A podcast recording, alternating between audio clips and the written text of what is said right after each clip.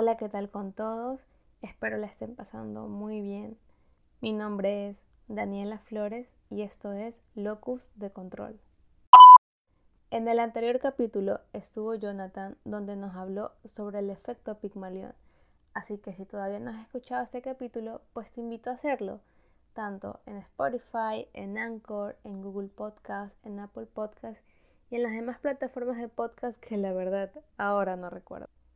Como ya les comenté, Jonathan es el nuevo integrante de Locus de Control. Entonces decidimos reunirnos para saber de qué tema se iba a hablar en este capítulo. Entonces mientras estábamos hablando, sacamos el tema de la disonancia cognitiva. Solo hablamos cinco minutos sobre la disonancia y las otras dos horas hablamos de películas y series.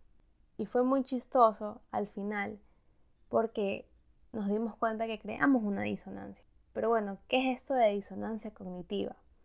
Este término sale a partir de los estudios de la psicología social de Leon Festinger en 1957, donde nos dice que se basa en nuestro conjunto de creencias y valores se encuentran en conflicto con un pensamiento o un comportamiento contradictorio.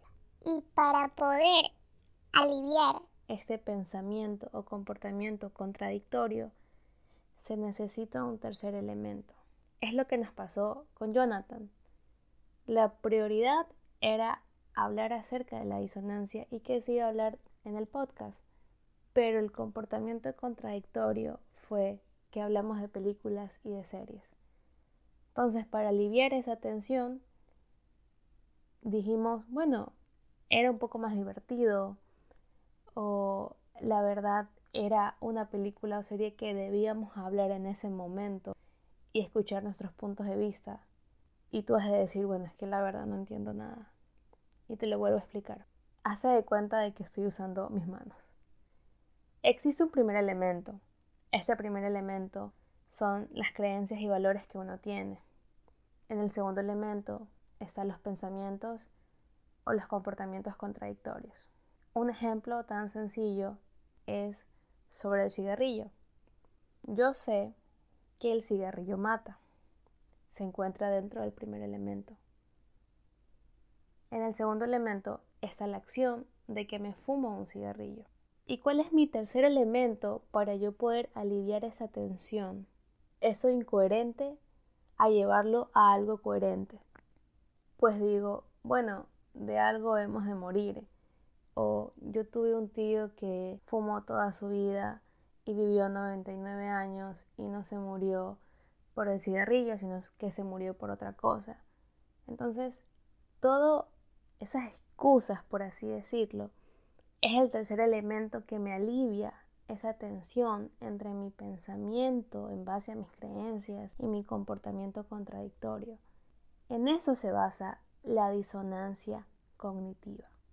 Está investigando y esta disonancia se encuentra más cuando uno está rodeado de personas que tienen diferentes opiniones, diferentes puntos de vista, cuando también tú adquieres nuevos conocimientos en donde van a cambiar tu forma de pensar.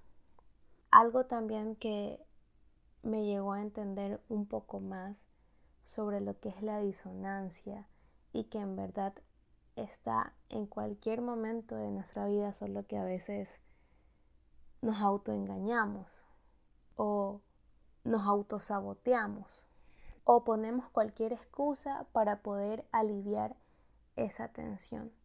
Un ejemplo tan fácil es cuando una persona, que no es mi caso, hace mucho ejercicio, hace una dieta eso va de acuerdo a sus creencias y sus valores. Pero llega un día que come dulces o no hace ejercicios, entonces es un comportamiento contradictorio. Y mi tercer elemento sería, bueno, una vez al año no hace daño, o bueno, mañana retomo la rutina.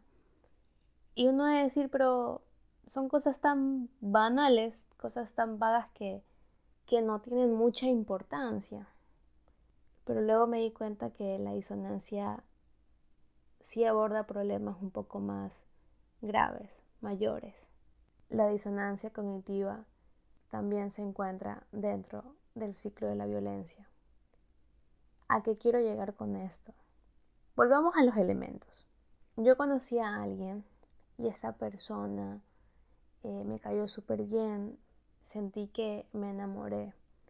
Entonces al momento de tratar me doy cuenta de que es un abusador, de que me maltrata. Y yo ya con conocimientos de mis familiares, conocimientos que obviamente uno sabe que una persona que pega, una persona que maltrata es una persona mala, una persona que uno no se merece. Y eso ya está dentro de mi conjunto de creencias y valores. Ese es mi primer elemento. ¿Qué pasa? Que me enamoro de esa persona y me empatizo con el abusador, con el maltratador y dejo que las cosas sucedan. Está el segundo elemento, mi comportamiento contradictorio, donde me empatizo con el abusador. ¿Y dónde se encuentra el tercer elemento? Pues digo, no, es que tuvo problemas en su infancia o fue abusado en su infancia. Y eso también conlleva como un, el ciclo de la violencia, ¿no? Es la disonancia cognitiva del abusador. Son palabras donde uno se autoengaña para poder aliviar esa tensión, para que entre esos dos elementos exista una amistad. Entonces ahí te das cuenta que pues la disonancia cognitiva también aborda problemas un poco más graves.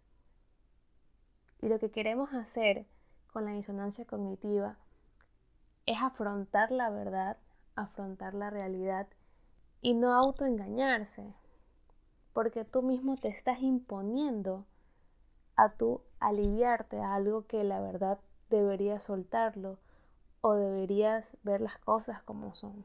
Sí, hay ejemplos muy banales con la disonancia cognitiva, pero el chiste es no siempre repetirlo, sino que afrontarlo. Este es un término que lo había visto en los primeros semestres, pero la verdad no le tomaba mucha importancia, tal vez porque no entendía muy bien. Pero ahora lo entiendo. Y si es un término donde debemos tener en claro de que no siempre es bueno usarlo. Lo hacemos de manera inconsciente, sí, pero para problemas como lo es el ciclo de la violencia, no debería suceder. Deberíamos afrontar la realidad y resolver nuestros propios problemas y no aliviar esa tensión que existe, porque a la larga eso nos perjudica a nosotros. En eso consta la disonancia cognitiva. Mi conclusión aquí es que siempre te trates de llevar bien con esa disonancia y trates de afrontar tu realidad, aunque ya lo he dicho muchas veces en este podcast, en este capítulo. En la siguiente semana espero que se encuentre Jonathan conmigo porque la verdad no quiso aparecer porque no sabía qué decir. Y esperemos encontrar un tema en donde podamos hablar los dos y que ustedes nos escuchen y les guste mucho. Sin más que decir, espero les haya gustado, espero que lo pongan en práctica y se den cuenta. Tampoco como para decirles y estén alerta cada rato como que, uy, no, estoy haciendo disonancia, uy, no, no, no. Sino que para que en verdad se percaten de ciertas cosas que uno comete de manera inconsciente que deberían parar. Eso ha sido todo por hoy. Agradecerles si estuvieron hasta aquí a lo último. Y si eres nuevo, pues te invito a escuchar mis anteriores capítulos. Cuídense y cuiden a sus familiares. Recuerden que aún el virus continúa. Nos vemos en el siguiente capítulo del Locus de Control.